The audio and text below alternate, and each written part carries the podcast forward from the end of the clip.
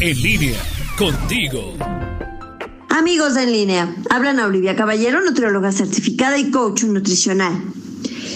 Recientemente leí una entrevista del periódico El País al doctor Carlos Casabona, quien es pediatra español especializado en obesidad infantil y que señala que ofrecer menús poco sanos durante estos días es un gran factor de riesgo para el sobrepeso y la obesidad que sufren los niños. Que la verdad es que las mamás y los papás la tenemos bastante complicada. Estamos atendiendo la casa, trabajando desde ahí o a lo mejor ya de regreso a la oficina. Estuvimos al pendiente de clases, tareas, enviando reportes escaneados, bueno, en resumen, tratando de sostener todo para que la familia se sostuviera. En este esfuerzo, no siempre hubo oportunidad para todos de pensar en la alimentación y en el ejercicio. Aunado a esto, la ansiedad causada por la preocupación por la salud, por el temor al futuro y por el encierro mismo o por la situación social y económica, así como la menor actividad física, han llevado no solamente a los niños, sino también a los adultos a subir de peso. Pero bueno, enfoquémonos en los pequeños. Sucede que culturalmente estamos acostumbrados a querer a través de la comida. Y los comentarios que he estado escuchando recientemente tienen que ver con asuntos como pobres de mis hijos, encerrados y todavía les quito lo que les gusta.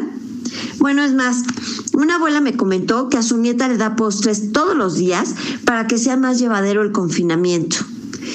Claro que con todo esto los niños suben de peso y bueno, el doctor Casabona hace hincapié en que el incremento no nada más es de grasa corporal subcutánea, es decir, la que está debajo de la piel, sino también de grasa visceral, que es la que está alrededor del hígado, corazón, riñones y que en exceso se va a meter estos órganos afectando su estructura y función, generando enfermedad.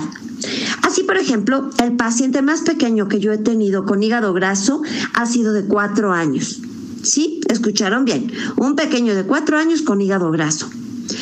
Además, la sobrecarga de peso que recibe el sistema esquelético, que aún no está bien desarrollado, provoca dolores y lesiones en la espalda, cadera, rodillas y tobillo.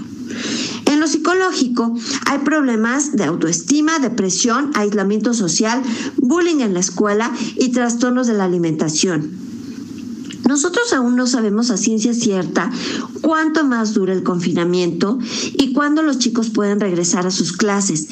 Y además de esto, de qué manera van a tomar las clases, si van a poder retomar sus clases de educación física o no.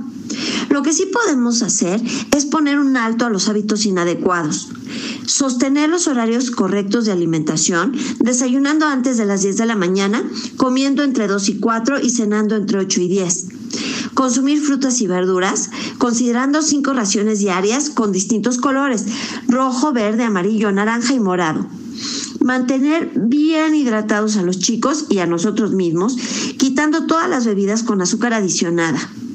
Limitar los alimentos indulgentes como las galletas, dulces, postres, frituras a una vez a la semana por supuesto hacer ejercicio, que en menores de 18 años se pide que sea una hora diaria, así como dormir bien, de 8 a 10 horas todos los días.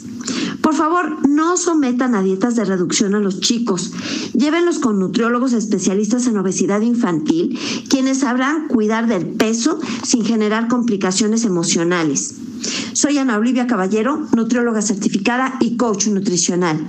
Me encuentran en mi página de Facebook, Anaoli-en línea, y en el 477-314-7454.